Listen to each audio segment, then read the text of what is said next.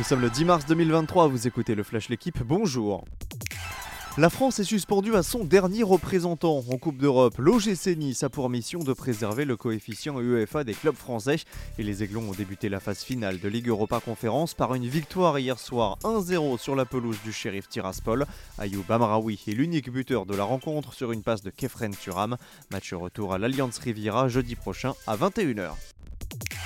Les Grandes Europes sont au rendez-vous en Ligue Europa. La Roma, Leverkusen et le FC Séville ont tous gagné leur match aller des huitièmes de finale par deux buts d'écart. Service minimum pour la Juventus, 1-0 face à Fribourg, but de Di Maria.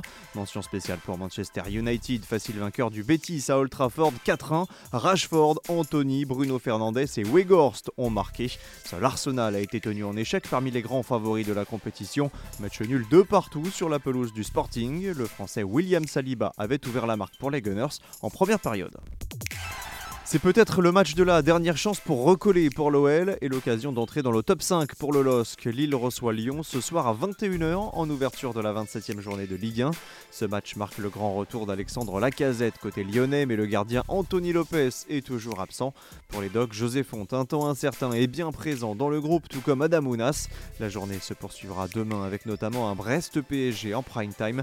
Elle se conclura dimanche soir au Vélodrome où l'OM recevra Strasbourg. La Jumbo Visma a encore vécu une belle journée sur la planète vélo. Le néerlandais Olaf Koy a décroché hier la cinquième étape de Paris-Nice.